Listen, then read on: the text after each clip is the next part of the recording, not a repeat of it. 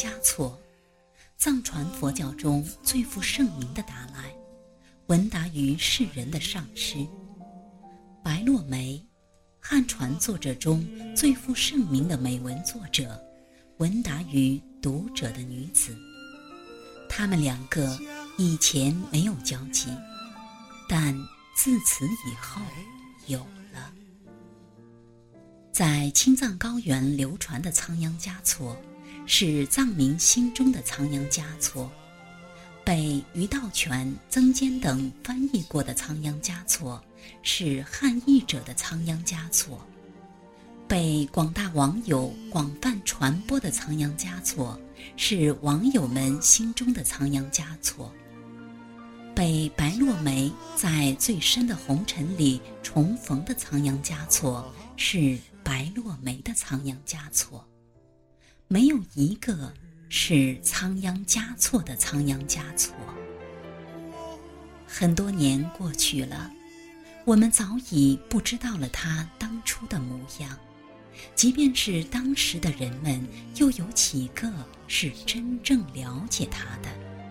那些流传的诗歌，到底是不是诗歌？到底是不是情歌？到底是不是圣歌？到底是不是诗？是不是歌？他们只是在流传着，不明所以的虔诚并盲目的流传着。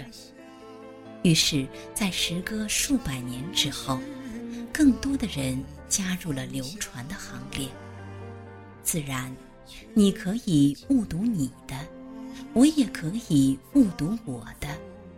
你要的是你的仓央嘉措，我要的是我的仓央嘉措。关仓央嘉措什么事呢？我们只是在文字中找寻自己情绪的影子罢了。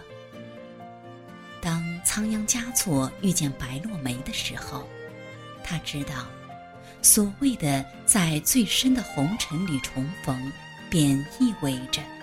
一次最新的误读开始了，他对她拈花一笑，称她是世间最具灵性的女子，有着最美的文字、最脱俗的感情、最写意的触觉。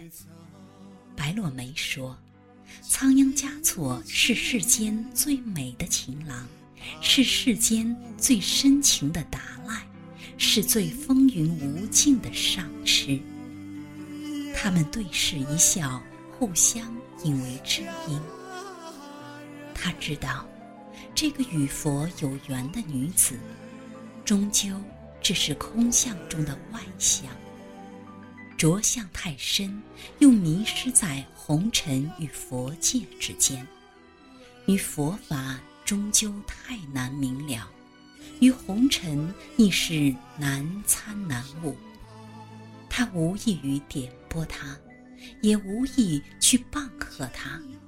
他珍惜这次与他的相遇，哪怕是因为这错误的红尘，哪怕是因为他太过于自我的误解。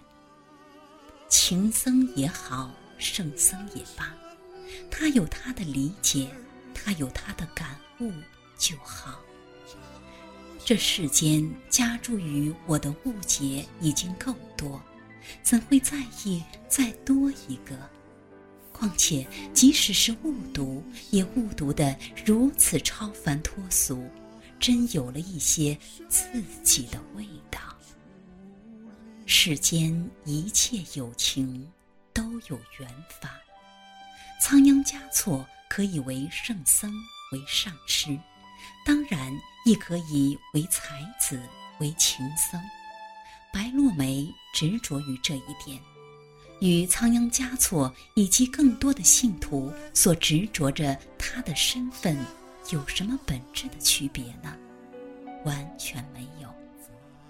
仓央嘉措认为，他只是在文字上太过着力，而削弱了故事的力量；他也在感情上太过着力，而忽略了真实的力量。他是爱惜他的，却依然没有告诉他。他知道，越是误会太深的人，越会因为自己的醒悟而达究竟彼岸。此即所谓顿悟。仓央嘉措在等着白落梅。梅究竟是什么样的女子呢？她的世间所有相遇都是久别重逢，写出了很多说不尽的禅意，也写出了很多禅或佛说不出来的红尘味道。感性之中有佛性，佛性之中有人生，人生之中有真情。这。就是白落梅笔下的世界，只是这个世界太美好，美好的脱俗了，而与这真实的世界有了太遥远的距离，更近乎幻梦了。在最深的红尘里重逢，更是如此。回到白落梅对仓央嘉措的描写中来，也是这样。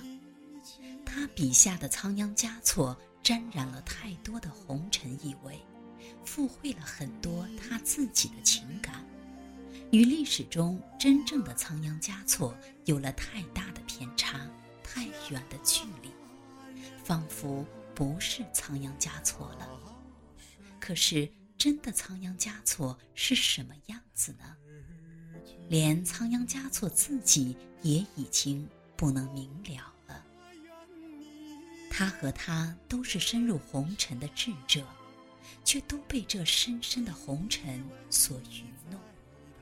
而最明智的做法，便是顺从红尘，遵循各自的缘法，让被误读的或者被感动的一如既往。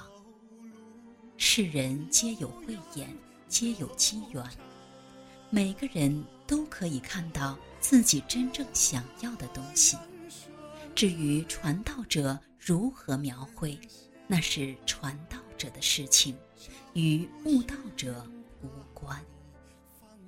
另一位与仓央嘉措极有缘分的人扎西拉姆多多，译作如是想。我想，这是仓央嘉措给他们共同的传承吧。读你所读，想你所想，写你所写。出自本我，成为本我，这是仓央嘉措的真意，也是我对在最深的红尘里重逢的误读，以及对仓央嘉措和白落梅的误读。